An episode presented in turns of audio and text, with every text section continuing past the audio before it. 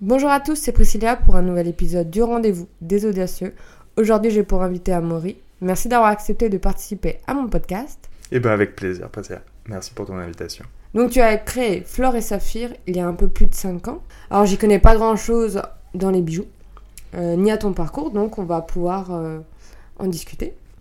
Alors ma première question c'est comment tu t'es dit je vais cofonder une bijouterie? Dis- disons que le parcours est un petit peu, un petit peu surprenant.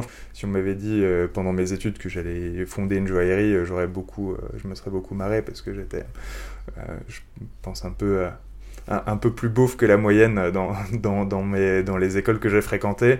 Et euh, si, on, si on avait dit à certaines personnes que, que, que j'allais travailler dans le luxe plus tard, je pense que ça en aurait fait marrer plus d'un. Du coup, Flore et Zephyr, en fait, c'est une entreprise que j'ai fondée avec euh, Laura, du qui, est, qui est ma compagne. Elle avait comme projet de monter un atelier, j'avais pour projet de monter une entreprise euh, à vocation éco-responsable, et puis en fait, euh, d'une certaine façon, on a fusionné nos projets pour euh, lancer une joaillerie éco-responsable. Euh, c'est un petit peu comme ça que ça s'est fait. En fait, j'ai travaillé sur le business plan de, de l'atelier de Laura. Et puis, au fur et à mesure, en fait, euh, je me suis pris au jeu. Et puis, un jour, elle m'a dit Bon, euh, maintenant que, maintenant que tu as travaillé sur la, la partie financement, et sur la partie stratégie, ça serait cool que tu rejoignes, euh, que tu rejoignes l'aventure. Et, et du coup, euh, bah, j'étais très content. Euh, Et voilà, maintenant, ça fait, euh, ça fait six ans qu'on a lancé le projet, cinq ans, cinq ans qu'on a lancé la boîte. Donc vous avez monté ensemble? Oui, c'est ça. et ça fait quoi de travailler avec euh, sa compagne? Et ben en fait, euh, c'est euh, bah, forcément il y a des choses qui sont chouettes, des choses qui le sont un petit peu moins. Euh, dans les choses qui sont chouettes, en fait, c'est que ça te permet vraiment d'avoir un, projet commun, ça te permet d'avoir aussi une certaine ambition professionnelle sans avoir à négliger ta vie, enfin ta vie privée, Euh, parce que euh, ta, ta compagne euh, sait dans quel bateau tu es, elle sait euh, quelles sont tes problématiques du moment, et que même si tu bosses ensemble, en fait, tu passes du temps ensemble, euh, et c'est pas contrairement à la vie de beaucoup d'entrepreneurs qui passent leur vie au boulot et qui voient leur compagne assez peu, et ben en fait, j'ai, j'ai- on a cette chance de, de se voir vraiment quasiment 24 heures sur 24. Dans les points un petit peu plus négatifs, c'est vrai que euh, si tu es avec la personne avec qui euh, tu entreprends, ben les problèmes du boulot deviennent des problèmes de couple, les problèmes de couple potentiellement peuvent devenir des problèmes de boulot. Euh, et il y a aussi le fait que tu as encore plus de mal à couper euh, de, euh, de, de ton entreprise parce que en fait tu vas pouvoir mener des réflexions in- informelles un petit peu à, à tout moment. Donc voilà, as, beaucoup. un entrepreneur a déjà par définition du mal à couper. euh, si tu entreprends avec ton conjoint, enfin c'est encore pire parce que euh, ton, ton, ton, ton associé euh, est toujours disponible. Quoi. Et des fois, ça vous arrive, vous êtes dans le lit, vous dites Ah, euh, on n'a pas fait ça, ou Ah, t'en penses quoi ou... Alors, ou vous avez des règles. Alors, en fait, c'est. au début, c'était tout le temps. Mais on a été obligé quand même de, s'astreindre à, certaines règles. Je dis pas que ça, ça arrive jamais, euh, mais euh, beaucoup moins. En fait, on a, on, a quand même euh, pas, mal, pas mal mûri de ce côté-là. On essaye que la maison, ça soit la maison, que la boîte, ça soit la boîte. T'es obligé de te protéger à un moment parce que sinon, si- sinon tu, passes, tu passes ta vie à y penser, tu- mais, et t'as rien d'autre dans ta vie que ta boîte. Oui, c'est un truc que j'aurais. J'ai peur, moi, de me dire, ouais, je monte quelque chose avec euh, mon copain, tu vois. Genre, Bah- je me dis, il faut avoir une, une base solide et se dire, waouh, c'est un mariage, en pire, parce qu'on est ensemble, on se lance, qu'est-ce qu'on fait si un jour ça, ça casse euh, Est-ce que la boîte va pas casser notre couple Enfin, Bah c'est euh, en fait enfin c'est des, des, des vraies questions à se, à se poser et euh, on a la chance que ça que ça marche bien c'est clair. Euh, après on a on a la chance enfin disons qu'il y a, quand même un point très important c'est euh, le, respect de l'autre Euh, enfin le, respect de ses points de vue et euh, ni Laura ni moi ne sommes des impulsifs c'est-à-dire que même si on est si on est énervé par un comportement, on va pas l'extérioriser tout de suite. On va un peu prendre sur nous, on va laisser les choses décanter et ensuite on va parler du problème. Donc il y a, très peu de choses qui s'enveniment. Euh, et puis euh, et puis on a aussi la, chance de pas être sur le même cœur de métier. Tu vois, on n'est pas deux bijoutiers, euh, on n'est pas deux designers. Laura, s'occupe de la partie création, la partie fabrication, la partie qualité, enfin la, direction artistique de, de, la boîte. Moi, je vais plutôt m'occuper de sa gestion. Et donc, ce qui fait que il y a rarement, il n'y a pas de domaine où on est en concurrence et où nos points, enfin, où nos visions vont s'affronter en fait, il va y avoir de temps en temps des décisions, euh, des décisions communes à la boîte à prendre, mais c'est vrai que, en fait, on est d'une certaine façon euh, chacun chef de son périmètre. Oui, donc vous arrivez à vous épanouir chacun dans votre domaine sans vous marcher dessus. Ouais, c'est ça. On va parler un peu euh, bah, d'entreprise. Je suis allée un peu sur le site et j'ai vu que vos ambitions, c'est de proposer un souffle nouveau à la joaillerie. C'est-à-dire Fleur et Zephyr, comme, comme on le disait en introduction, c'est une marque de, de joaillerie éco-responsable. Euh, qu'est-ce que ça veut dire une joaillerie éco-responsable? C'est une, euh, en fait, on travaille avec des métaux équitables. On est une des, euh, une des cinq joailleries en France à travailler avec, avec des métaux équitables, avec le label Fairmind pour être, pour être plus précis. On va travailler avec des pierres qui sont sourcées aux États-Unis. On va travailler avec des diamants qui sont sourcés aussi, de manière en fait à avoir l'impact social le plus important et l'impact environnemental le plus faible d'une certaine façon. Euh, c'est un petit peu ça l'ambition, euh, l'ambition de la boîte. Euh, à côté de ça, il y a chaque année une partie de nos bénéfices qui sont reversés à des associations. On travaille uniquement avec des artisans du coin, notre packaging est éco-conçu. Donc en fait, on est venu d'une certaine façon dépoussiérer avec, en, apportant des nouvelles méthodes, en apportant aussi une certaine jeunesse, euh, un secteur d'activité qui, de manière générale, est quand même un, secteur un petit peu vieillissant. Ouais, et je trouve qu'il est euh, abordable que pour les gens qui ont un, certain standing, n'osent pas forcément euh, rentrer dans une joaillerie. Tu vois, déjà, moi, j'arrive pas à dire joaillerie, je dis bijouterie, et je me rends compte que c'est pas le bon terme. Hmm. Bah, globalement, euh, globalement, c'est vrai que euh, y a forcément un mystère qui est entretenu parce que on est sur un produit qui est de l'ordre du symbole, tu vois. Enfin, d'une certaine façon, il n'y a aucune utilité à acheter une bague, il n'y a aucune utilité à acheter un collier. On est euh, sur un produit plaisir, on est sur un produit symbolique, une bague, enfin une alliance, on va l'associer euh, en fait à notre couple, euh, la bague de fiançailles pareil, des cadeaux, des cadeaux pour les 30 ans, enfin ça va être quelque chose qui est associé à un moment, donc on est vraiment, on travaille vraiment le symbole, donc c'est normal que les, que les maisons créent un petit peu un mystère autour de ça. nous, on a voulu décomplexer un petit peu la chose, proposer une expérience de manière euh, un petit peu moins snob euh, que ce qu'on que ce qu'on peut trouver habituellement. Et pour rentrer dans dans un luxe un peu différent qui est pas euh, le luxe ostentatoire à savoir montrer aux autres mais plutôt un, luxe pour se faire plaisir à soi. Oui, c'est pas comme un Tiffany, Tiffany Co qui est vraiment dans le dans montrer que je suis euh, riche parce que je me dis. Euh, c'est pour montrer aux autres combien, on, combien, combien on est riche. Parce que avoir une bague qui vaut le prix d'une voiture. Pour moi, euh, il y, y, a deux types de luxe. Hein. Il y, a le luxe ostentatoire pour montrer aux autres et il y a le luxe pour soi.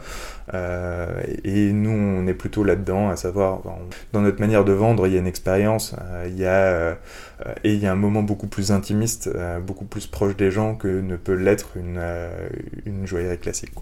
Et pour créer le style de joaillerie que vous souhaitez, vous allez regarder les autres ou vous êtes focus en disant je veux j'ai ma vision, on fait ça et les concurrents en fait, on sait, euh, c'est difficile de pas regarder autour de soi forcément, euh, mais euh, la chose qu'on a faite, c'est qu'on n'a pas regardé dans le dans la joaillerie. On a on a beaucoup regardé les marques qu'on aimait bien de manière générale. Mhm. Il y, a, y, a, y, a, des marques, des marques comme comme Cézanne, comme Balzac, comme comme le slip français qui, dans leur démarche, dans leur expérience, nous ont nous, nous, ont séduit, nous ont aussi inspiré.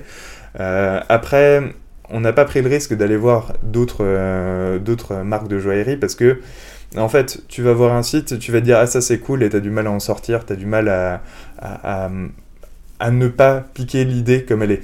Tu vois, et donc ce qui fait que on trouvait, on trouvait le, le, truc un petit peu trop dangereux et on n'avait pas envie de copier quelque chose d'autre. Donc plutôt une inspiration qui vient, euh, qui, qui vient d'autres secteurs d'activité. Tu parles aussi euh, de bouger les lignes en proposant des bijoux précieux faits en or équitable. Oui. Et euh, moi, je me dis que l'or équitable, c'est quoi la différence entre l'or que les gens cherchent en temps général et c'est pas. Enfin, je trouve pas ça incroyable la recherche d'or, par exemple. Ok, alors ben, globalement, il y a des. Euh, je sais pas si tu as, vu euh, récemment les reportages euh, d'Hugo Clément ou d'autres en, Guyane sur comment, comment est extrait l'or. Enfin, c'est ça que c'est pas ouf. c'est pas. voilà, enfin, disons, disons que. Et même quand c'est fait de manière, de manière légale, c'est des gros industriels qui sont soit européens, soit américains, soit chinois. Euh, qui vont euh, extraire une ressource euh, dans des pays en développement, qui ne vont pas leur faire profiter de ces choses-là. en plus de ça, il y a souvent une notion de corruption. ils, corrompent les, élus, locaux de manière à ce qu'ils ferment un petit peu les yeux sur l'aspect environnemental, l'aspect social. et une fois que le minerai est extrait et que tout est pollué, enfin, eux se barrent avec, les capitaux. Euh, ça, c'est un petit peu l'extraction classique. Euh, la manière dont nous, on travaille, en fait, on travaille avec le label Fairmind. Le label Fairmind, en fait, c'est un label qui va nous garantir plusieurs choses. Ça va nous garantir que l'or est extrait dans des petites communautés minières euh, qui travaillent de manière artisanale. ça va nous garantir euh, qu'il y a une égalité salariale au niveau des... Enfin, il y a, y a plein d'engagements sociaux, pas de travail d'enfant, enfin, tu me diras, ça paraît basique, mais en fait, dans plein de pays en développement, c'est pas du tout le cas. Il va y avoir euh, une égalité salariale homme-femme, un accès aux soins pour tous les mineurs, euh, et ensuite, d'un point de vue environnemental, il, euh, va y avoir euh, le, processus de recyclage des déchets, on parle de, quand même de cyanure, de mercure, qui va être, très strict et du coup qui ne va pas engendrer de pollution des sols. et à côté de ça, il y a aussi un modèle économique qui reverse où tu as une répartition des richesses qui est quand même euh, beaucoup mieux faite, euh, puisqu'on va verser une éco-participation, on va acheter notre or plus cher, euh, de l'ordre, enfin, l'éco-participation qui va être versée va être de l'ordre de 15%, de manière à ce que les mineurs puissent investir dans la création d'écoles, l'amélioration des centres de soins et toutes ces choses-là. Parce qu'il vient. Tu sais d'où il vient exactement Majoritairement d'Amérique du Sud, par le Pérou et Colombie où tu as la, majorité des, euh, des mines Fairmind. Alors il y a des initiatives qui essayent de, de, de, se faire labelliser en Afrique. Et après, il y a une, euh, une vraie problématique de stabilité géopolitique dans, dans, certaines zones. Et voilà, du coup. Euh, du coup, ça fait quelques années que ces mines sont, essayent de se faire labelliser, mais pour l'instant, il n'y a pas le, les sécurités suffisantes pour pouvoir les accueillir dans le label. Parce que tous les pays que tu me cites, c'est des pays euh, très corrompus de toute façon. Enfin, plus que la moyenne.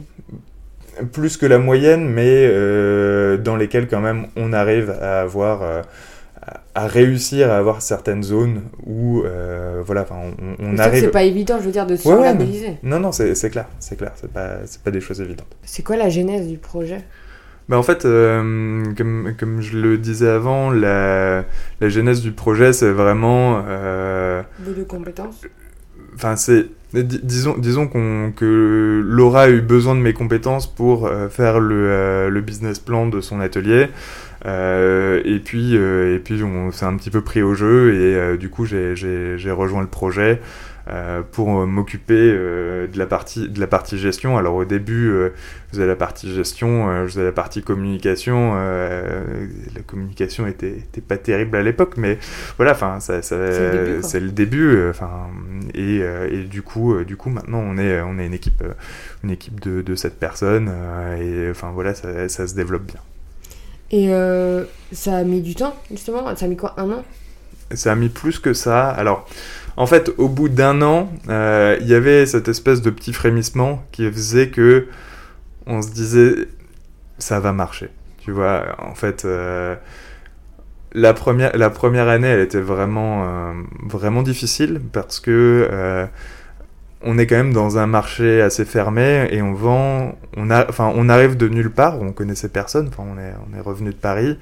Euh, on connaissait personne. Et puis, euh, des, euh, tu vends des produits chers, en fait, parce que l'or équitable, à nous, il nous coûte 60%, 60 plus cher.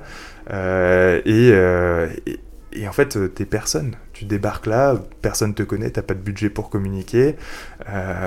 et, et en fait, tu commences à communiquer, les gens entendent parler de toi, mais euh, sur des produits à, à 500, 1000, 2000 euros, en fait, tant qu'il n'y a pas des gens qui t'ont recommandé euh, enfin une bijouterie ou quoi que ce soit, tu vas pas prendre le risque d'y aller. Euh, et donc en fait, on avait on, avait une période assez enfin qu'on comprenait pas à l'époque et avec le recul enfin ça, paraît assez évident où en fait on était dans pas mal de médias on passait régulièrement euh, sur les télés locales euh, dans les dans les différents médias strasbourgeois et à côté de ça, on avait quand même le carnet de commandes qui était, euh, qui était vide, quoi. Et en fait, on, enfin, on, on, comprenait pas, on comprenait pas ce qui se passait.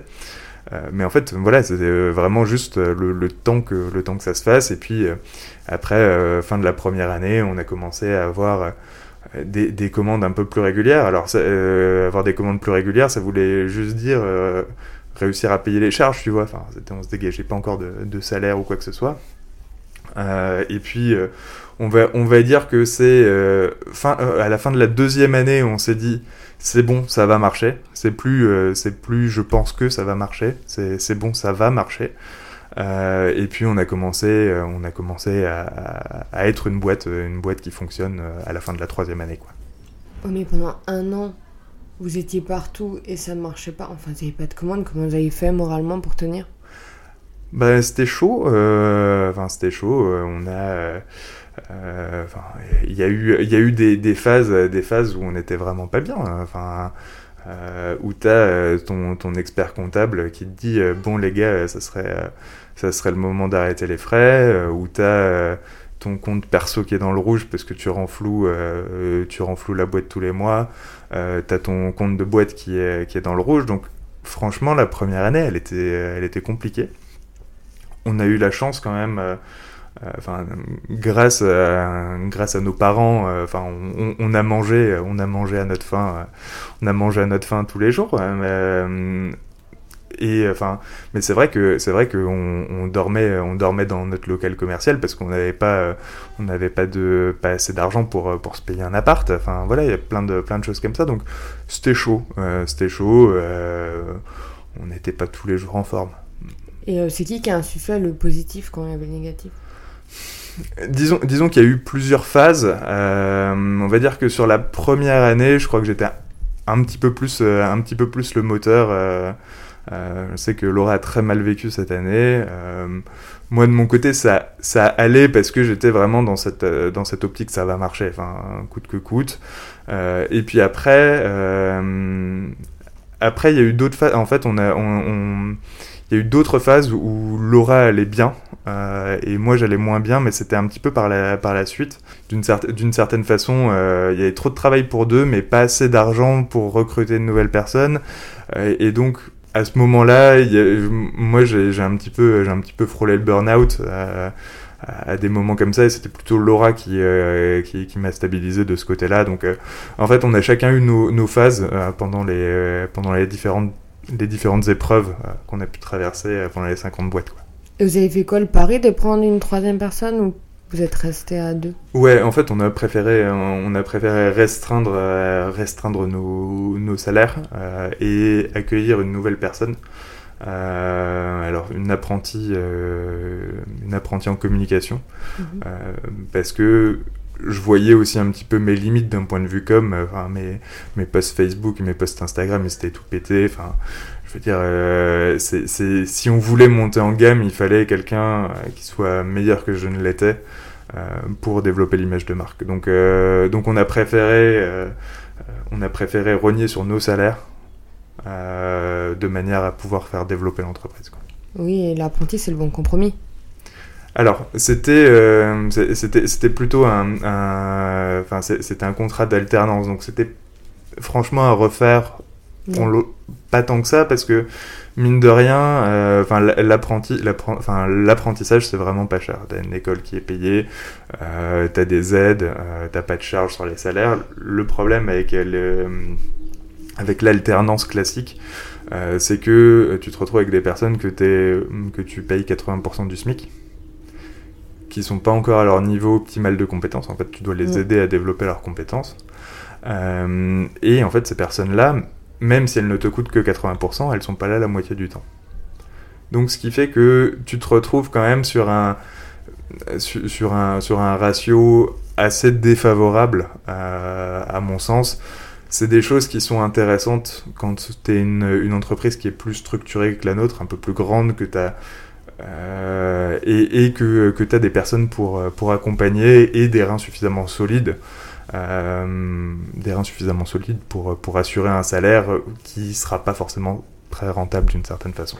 Ouais, donc c'était peut-être trop tôt pour prendre un apprenti. Oui, mais après, enfin, on Ça vous a quand même aidé. En, en, termes d'image, oui, ça nous, ça nous a aidé. Après, est-ce que c'était la meilleure solution à ce moment-là?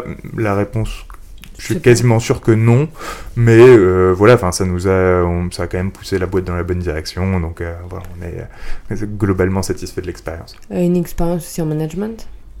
Ouais, ouais, ouais.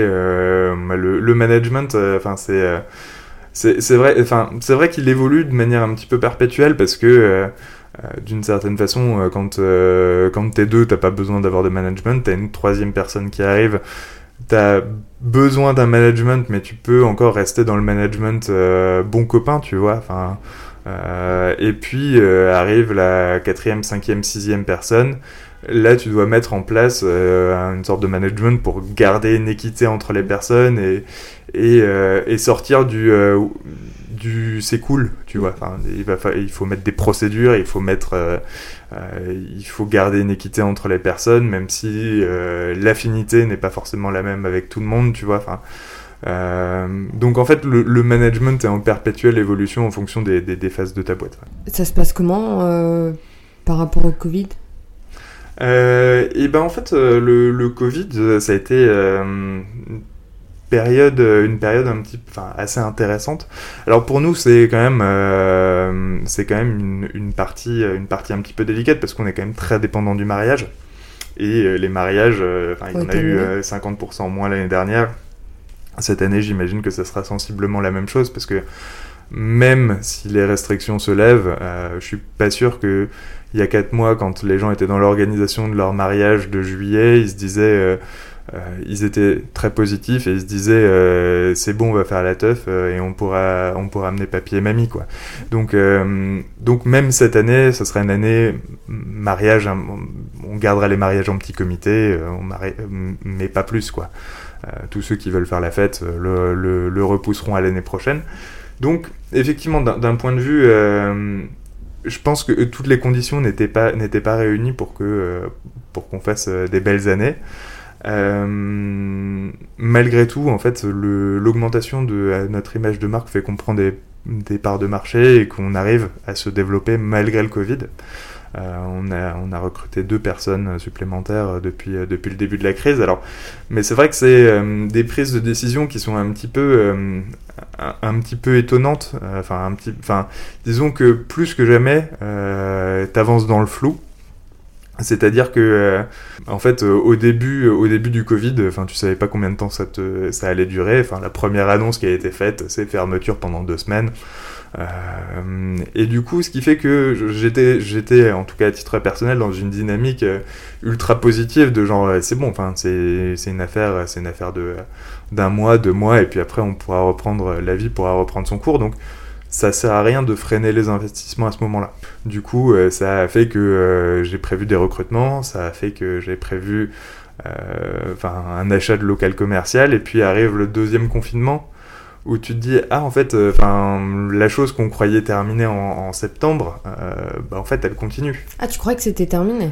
Ben je vais pas je vais pas dire que je croyais que c'était enfin en, fait tout le monde se posait la question de savoir euh, enfin euh, se disait il va y avoir une explosion euh, au retour en septembre et puis en fait le Covid a mis du temps à revenir d'une certaine façon il n'y a pas eu l'espèce de boom que tout le monde attendait à la rentrée scolaire donc tu gardais, tu gardais quand même un, un, côté un petit peu positif de genre bah c'est bon, il commence à y avoir une petite immunité.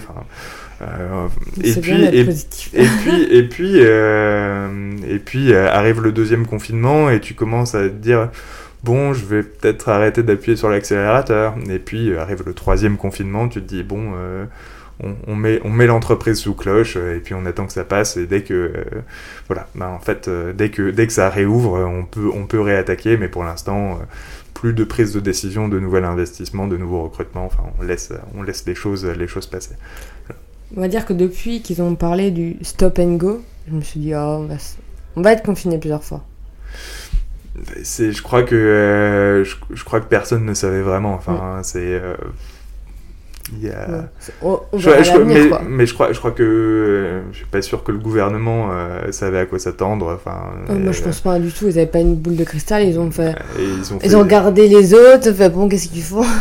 Et, et voilà, enfin, je pense que euh, je pense que personne personne a trop vu ce qui se passait et du coup, euh, bon, c'est clair que pour le management de manière générale, ça, ça, ça pose ça pose une vraie problématique, euh, savoir euh, euh, est-ce que est-ce que je prends des risques supplémentaires ou est-ce que j'attends que ça passe et en fait c'est une réponse c'est une réponse de chacun tu vois enfin chacun a son aversion au risque j'étais euh, j'étais plus foufou quand on n'avait pas euh, une, une équipe parce que euh, ça n'impactait que que Laura et moi.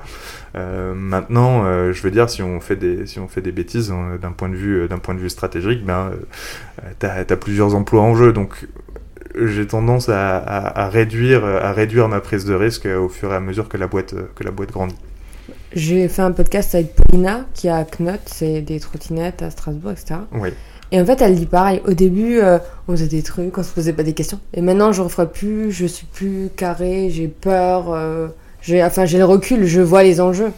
Avant, c'était genre. euh, pour être- Bah, C'était un peu marrant, quoi. Ouais, non, mais les enjeux, les enjeux augmentent. Enfin, et, et clairement, quand, euh, quand, quand t'as d'une certaine façon que euh, un impact sur toi, bah, pff, je veux dire, euh, c'est, euh, tu prends un gros risque. Si tu as un gros gain, ben tant mieux pour toi. T'as une grosse perte, ben tant pis pour toi.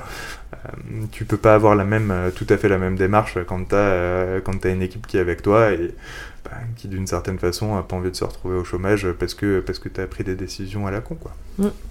C'est clair que euh, c'est parce que t'as pris une décision à la volée, euh, tu vas virer quelqu'un, c'est un peu embêtant, quoi. C'est, c'est chaud, ouais. Et je me disais, euh, là, votre boutique, elle est fermée. Oui. Ça doit être chiant de la fermer trois fois comme ça. Bah en fait, euh, bon, enfin, t'as, t'as, t'as de la frustration, c'est clair, et je dois, je dois avouer que euh, il y, a, y a des choses, il y a des, des, des, des choses qui, euh, qui, qui m'interpellent un petit peu euh, de voir. euh, Enfin, disons que j'ai très bien compris le principe du premier confinement où tout le monde était fermé, euh, et- sauf euh, ceux qui, euh, ceux- sauf ceux qui vendaient à manger. Le deuxième et le troisième où j'ai l'impression que bon, euh, enfin c'est euh, quand, euh, quand, tu mets les, les, fleuristes, les coiffeurs les trucs essentiels, tu te dis bon, je vois pas, je vois pas, je vois pas le, le sens de ce confinement là. Euh, Ça, c'est là. J'ai compris que moi, c'était la force euh, des gens au-dessus, en fait. C'est la, la- ouais, c'est la- la force des, euh, des bah, les, des- les, les associations de coiffeurs euh, Voilà. sont, sont plus fortes que les associations de bijoutiers. Ou euh, et- d'esthéticiennes, par exemple, tu vois. voilà, enfin c'est ça, enfin et puis Ils ont fait la pression, ils ont dû lever les armes et dire, ah bah non, enfin voilà, d'un point de vue, d'un d'un point de vue euh, épidémiologique, c'est clair que je me dis, on prend quand même beaucoup moins de risques en allant dans une joaillerie qui accueille ce rendez-vous, Mm. euh, où tu vas être trois dans une dans une salle euh, et tu vas pouvoir contrôler tes entrées, que euh, chez un que chez un coiffeur où bah, t'as 12 personnes dans le salon en même temps. Enfin, donc c'est vrai que j'ai pas trouvé tout à fait le sens. Après, ce qui moi me permet de, de quand même relativiser, c'est que je me dis t'as des corps de métier qui sont qui, qui sont bien plus impactés que, que nous. Enfin, dans le milieu du mariage, euh, enfin. euh, je veux dire, nous, on a, qui créent on- les événements. nous, on a, nous, on, on a la chance quand même, enfin, même s'il y a que un mariage civil, euh, nous, les alliances, elles seront là. Mais on voit, euh, on voit nos copains euh, photographes, on voit nos copains euh, traiteurs, euh, enfin, qui eux vraiment sont, euh, enfin, se retrouvent euh, dans, se, se retrouvent au chômage, euh, au chômage depuis plus d'un an. Et c'est vrai que, c'est vrai que c'est beaucoup plus difficile pour eux que ça ne l'est pour nous. Donc, c'est des choses qui me font relativiser. Et je me dis d'une certaine façon qu'on a, qu'on n'a pas le choix et qu'il faut faire avec. En fait. Et euh, justement, la boutique, elle est rue des Sangliers. Rue du Sanglier, oui. du. Sanglier. Et Euh, On va bientôt déménager. On euh, Il y a un nouveau local, enfin on est en train d'aménager un nouveau local et normalement ce sera à partir de juillet ou d'août. Parce que justement, là j'ai pas une question là qui m'arrive. Tu m'avais dit t'es rentré de Paris pour ouvrir à Strasbourg. Alors, euh, Question comment tu te dis je vais aller à Strasbourg implanter une bijouterie euh, artisanale, etc. du coup Laura, Laura est originaire de, de Strasbourg euh, et comme je te disais au début, on est, euh, on est cinq, cinq joailleries éthiques en France et les quatre autres étaient à Paris.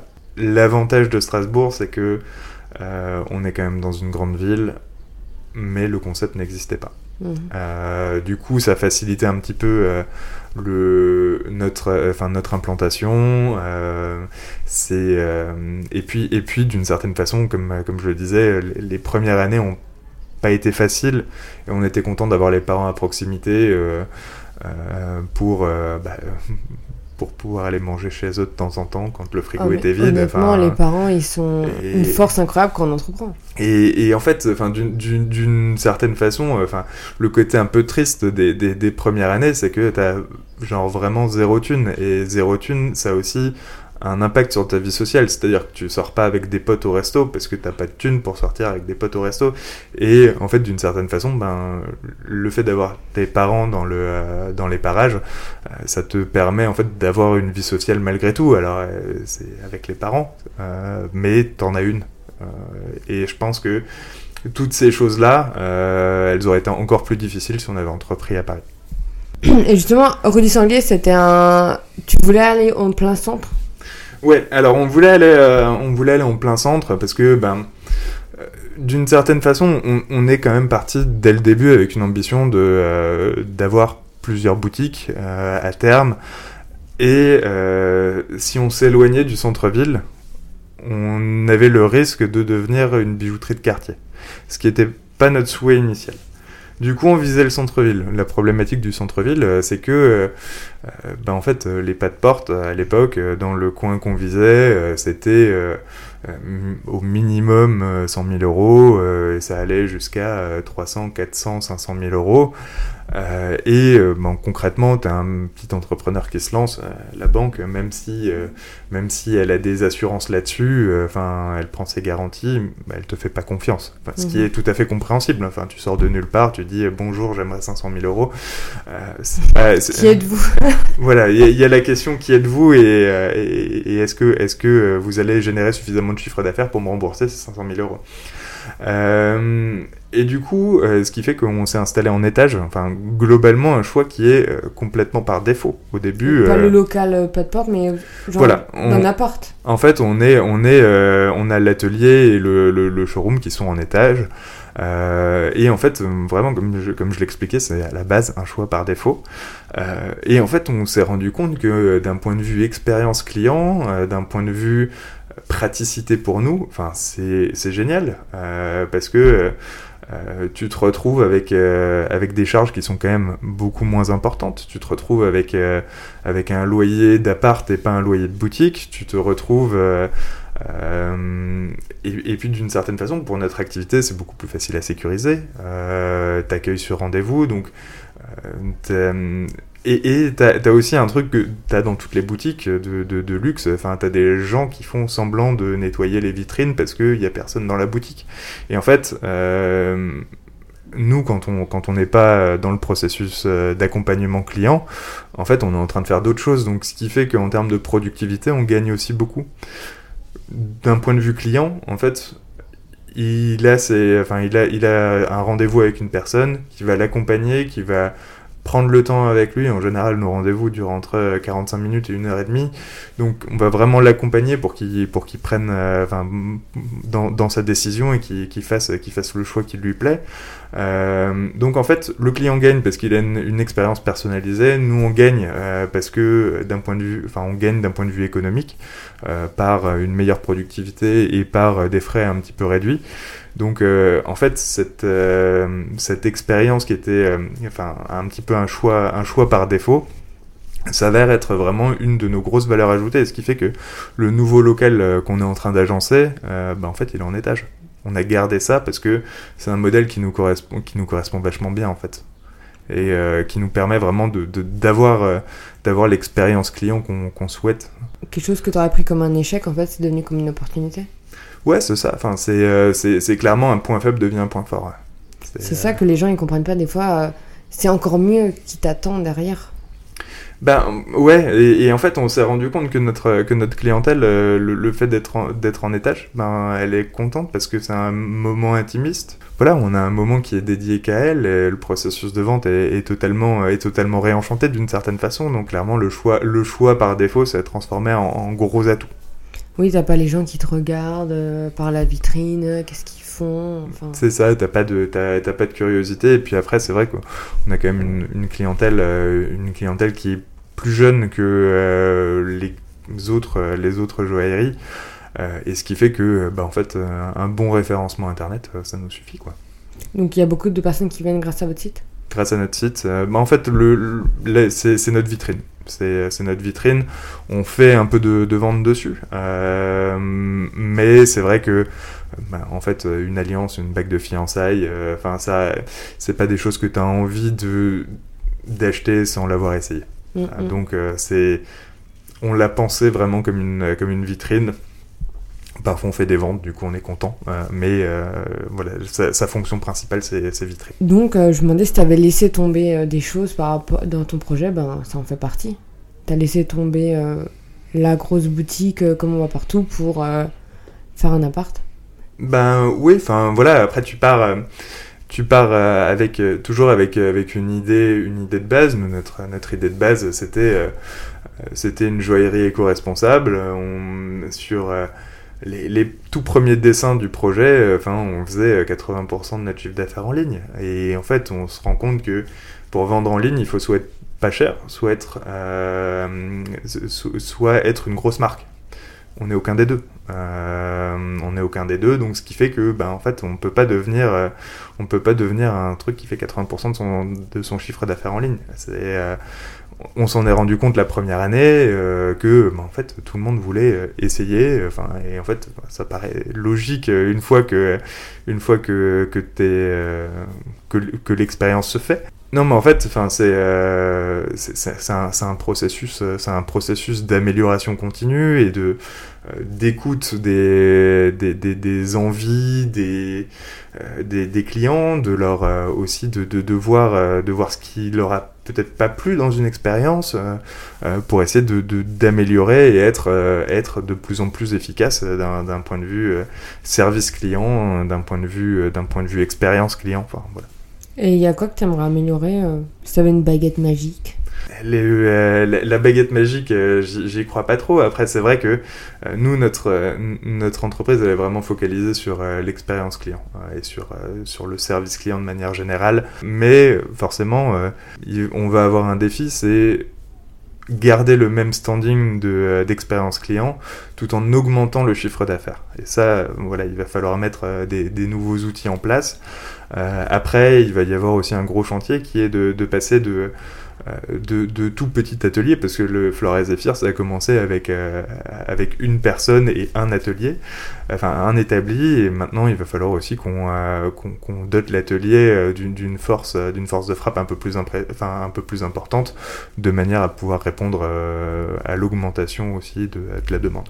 Là, vous passez de combien de mètres carrés à combien de mètres carrés? Alors, on passe de 84 mètres carrés très mal agencés sans cave à 120 mètres carrés bien agencés avec cave. Tu dois être tellement content. Ouais, là, ça va, ça va nous changer la vie. Et puis, euh, enfin, tu vois, quand c'est pas à tes murs, euh, tu peux pas faire les travaux que tu veux. Enfin, t'es un petit peu, t'es un petit peu limité. Et t'as pas forcément envie de, de mettre beaucoup d'a- d'argent dans des travaux euh, pour un, un local qui n'est pas le tien. Enfin, donc euh, là, on va, on va gagner en autonomie. Et du coup, on a, on a pu faire un truc assez. Là, vous avez acheté alors? Ouais, on vient d'acheter. Donc, c'est-à-dire les un an, un an et demi de galère sont récompensés. Enfin, ça devient incroyable si on vise à long terme. Ouais, enfin, en, gros, en gros, toute, entreprise, euh, euh, c'est vrai qu'on est, on est dans une génération euh, très court-termiste où on veut devenir une star en, trois mois et en faisant rien, enfin, où on veut devenir riche en, achetant 3 bitcoins et, que ça fait x10 euh, la semaine d'après. Enfin, voilà, on est dans une génération très court terme. Euh, une entreprise, euh, c'est euh, ça, ça se construit sur la durée. Euh, voilà, enfin, c'est. Donc, euh, non, il n'y a, pas de- il y a, y a pas de victoire à court terme. Et c'est pas trop dur de trouver euh, bah, déjà un, lo- un local en appartement avec. enfin, comment expliquer ça aux propriétaires Bah, en fait, le propriétaire, il s'en fiche parce que, bah, en fait, nous, on est tombé sur un, un mec qui nous vendait un local pro euh, en étage. Et du coup, euh, euh, nous, on lui a dit, on te l'achète, on Oui, acheté. oui, oui, non, mais quand tu loues. Bah, nous, on n'a pas vocation à le. Non, l'ancien, je veux dire. Alors, t'arrives et que. L'ancien. J'avoue que c'est une galère de trouver. En fait, l'ancien, l'ancien, c'est, c'était une agence de communication qui était sur deux étages. Celui qui était encore avant, c'était un mec qui, euh, dans les années 50 qui vendait du papier peint sur les deux étages. Donc ça a toujours été un seul et même lot. Mm. Euh, et du coup, euh, du coup, voilà. Euh, Oui, il y avait déjà une fibre derrière, c'était pas comme si c'était un, Ouais. un, un appartement standard. Ouais, c'était, c'était, il était, il, il était mis en, en vente euh, potentiellement comme un appartement standard. Il avait vraiment les deux dénominations. Il pouvait être et professionnel et pour des particuliers. Euh, du coup, nous, on a choisi de le, de le garder en local pro, quoi. mm, Voilà. mm. Mais c'est vrai que c'est vrai que trouver un local pro euh, en étage à Strasbourg, ça commence à, à- à être une perle rare, quoi. Oui, parce que les critères, enfin, ils sont impossibles.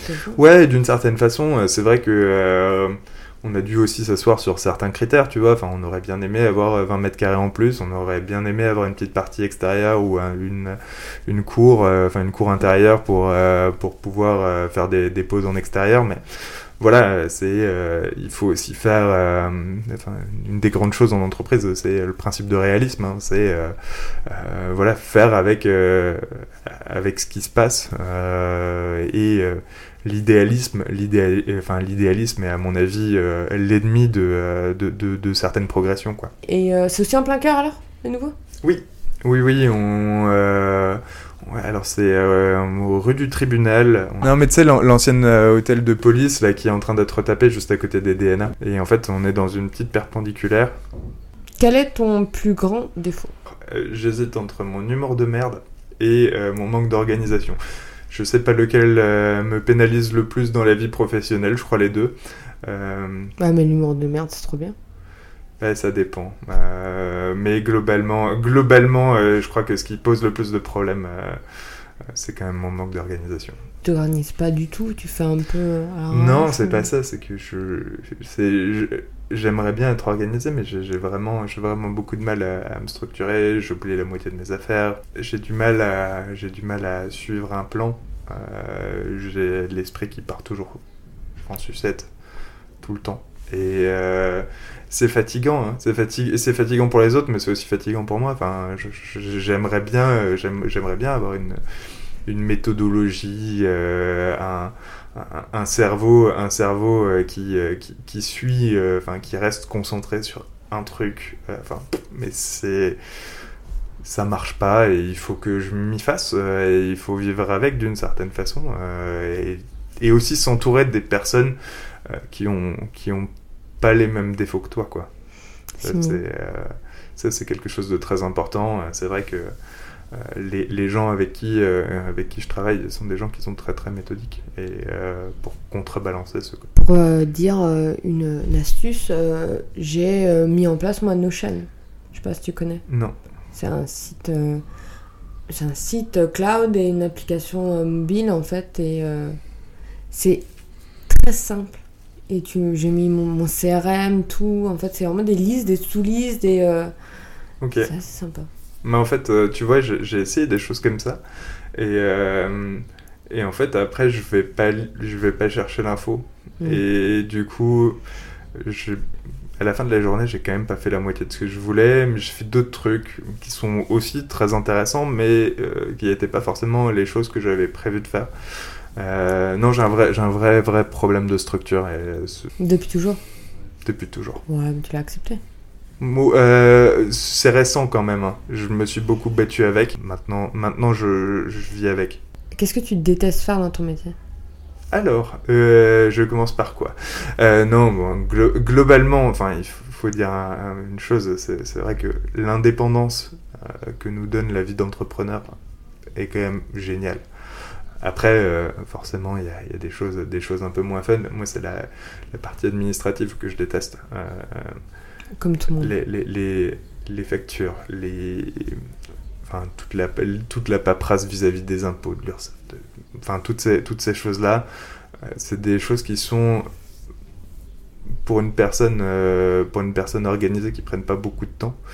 Euh, moi, comme je le suis pas, c'est vrai que c'est vrai que c'est des choses que j'ai tendance à, à mettre de côté, à laisser traîner jusqu'à la dernière minute. Euh, ouais, c'est vraiment cette partie-là administrative qui me, euh, que j'aime le moins. C'est quand, même, c'est quand même sacrément compensé par euh, la, liberté et par aussi. Enfin, j'ai du mal, j'ai du mal avec la structure hiérarchique de manière générale. et c'est vrai que voilà, enfin, le, le, privilège de pouvoir prendre tes décisions et de les assumer toi-même, sans avoir personne qui te fait de réflexion sur euh, t'aurais dû faire comme ça, t'aurais dû faire comme ça. Enfin, en fait, la, la personne qui, se fait, qui te fait ces réflexions-là, c'est toi-même, tu vois. Mais voilà, enfin, d'une certaine façon, euh, cette liberté-là, elle, elle, vaut quelques papiers, quoi. Est-ce que tu as une anecdote honteuse à nous partager? Euh, alors, par rapport à Flore et Zéphyr, j'en ai, ai pas une en particulier. Après, dans ma, dans ma vie professionnelle précédente, je crois que L'anecdote la, la, la, plus, la plus marquante d'un point de vue professionnel, c'est le jour où je suis arrivé à un entretien d'embauche. je suis arrivé quelques, quelques minutes en, en avance. Et euh, je suis allé aux toilettes. Euh, et puis, euh, j'ai oublié de fermer la porte. Et puis, qui ouvre mon recruteur. Voilà. Mais je pense qu'il était beaucoup plus gêné que moi euh, donc euh, donc voilà. Moi ça moi ça m'a presque enfin ça m'a plutôt fait rire euh, et du coup ça m'a détendu pour pour l'entretien qui au final s'est bien passé. Mais t'as compris que c'était lui parce que tu l'avais vu avant? Non je savais pas que c'était mon recruteur. Je enfin je suis tombé sur une sur une personne qui a ouvert la porte et qui s'avérait au final être la personne avec qui je me suis retrouvé en entretien cinq minutes plus tard il devait être là genre ah bon c'est, euh, je sais pas si c'était une bonne première impression que je lui ai faite. En tout cas, elle était au moins surprenante. Il se rappellera de toi au moins. Probablement, mais surtout vu nos relations euh, par la suite, euh, je pense qu'il se souviendra de moi. D'accord, mauvaise expérience. Ah, très mauvaise pour lui comme pour moi. Ah, d'accord. Voilà. Bah, c'est tellement mieux d'être entrepreneur après ça. Oui. Et quel est le meilleur conseil qu'on t'a donné? Euh, je sais pas, on, m'a donné plein de, plein de petits de, conseils intéressants. En fait, je, dans, je sors d'école où en général euh, tu trouves des postes bien payés euh, et en fait quand tu rentres dans ces écoles, tu as statistiquement deux fois moins d'entrepreneurs que dans le reste parce que bah, en fait tu as déjà ta carrière qui est tracée d'une certaine façon. Tu as fait une école de commerce? J'ai fait, fait une école de commerce et, et du coup en fait il y, y, a un prof, un prof qui qui était qui, qui m'a qui m'a un petit peu encouragé à le faire en disant bon euh, enfin vraiment Amaury enfin crois en ton projet et, lance-toi et et euh, toute façon euh, toute façon on avait bien compris que tu serais jamais heureux dans dans, dans des grosses boîtes dans des grosses boîtes et et du coup créer, créer ta structure enfin c'est le, meilleur moyen que tu que t'es d'être heureux. Donc voilà si toutes les personnes qui, qui, se sentent un petit peu dans un carcan dans un carcan dans, dans, les boîtes dans lesquelles ils travaillent, enfin, dire, euh, vraiment lancez-vous, euh, enfin, faites autre chose. Vous êtes, euh, vous arriverez à vous en sortir. De toute façon, vous avez pas le choix, mais acceptez pas une vie de merde, quoi. Mmh. Et l'autre, l'autre conseil, l'autre conseil un petit peu plus business qu'on m'ait, qu'on, m'ait donné et qui au final, au, au, final est vachement important quand tu lances une boîte sans trop de thunes.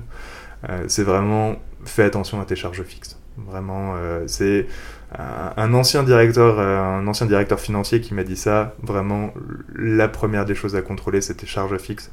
Et en fait, c'est c'est probablement le, enfin, c'était un conseil qu'on m'a donné un an avant de lancer ma boîte, tu vois, et je l'ai gardé vraiment dans un dans un coin de ma tête. et ce qui fait que on s'est retrouvé, on s'est retrouvé en étage.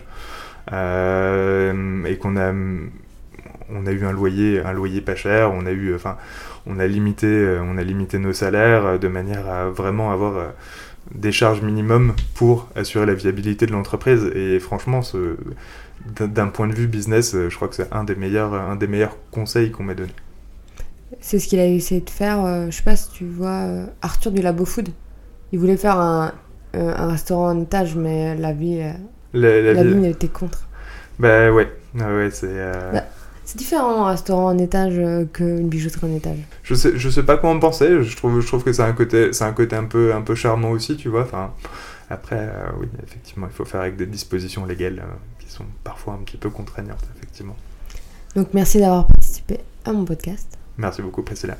Merci d'avoir écouté cet épisode jusqu'à la fin. Mais avant de partir, tu peux prendre juste deux minutes pour soutenir mon podcast en mettant 5 étoiles et un commentaire sur Apple Podcast si tu as un iPhone. Sinon, tu peux me suivre sur Spotify. Ça me permettrait de me faire connaître en remontant, tu vois, dans l'algorithme. Ça toucherait plus de personnes et on serait une plus grande communauté à m'écouter. Tu peux aussi le partager à un ami. Peut-être que euh, ça l'inspirera, peut-être qu'il en aurait besoin aujourd'hui pour être reboosté. Et euh, si tu veux être au courant des prochains épisodes, tu peux t'inscrire à ma newsletter. Je te fais des bisous et je te dis à bientôt.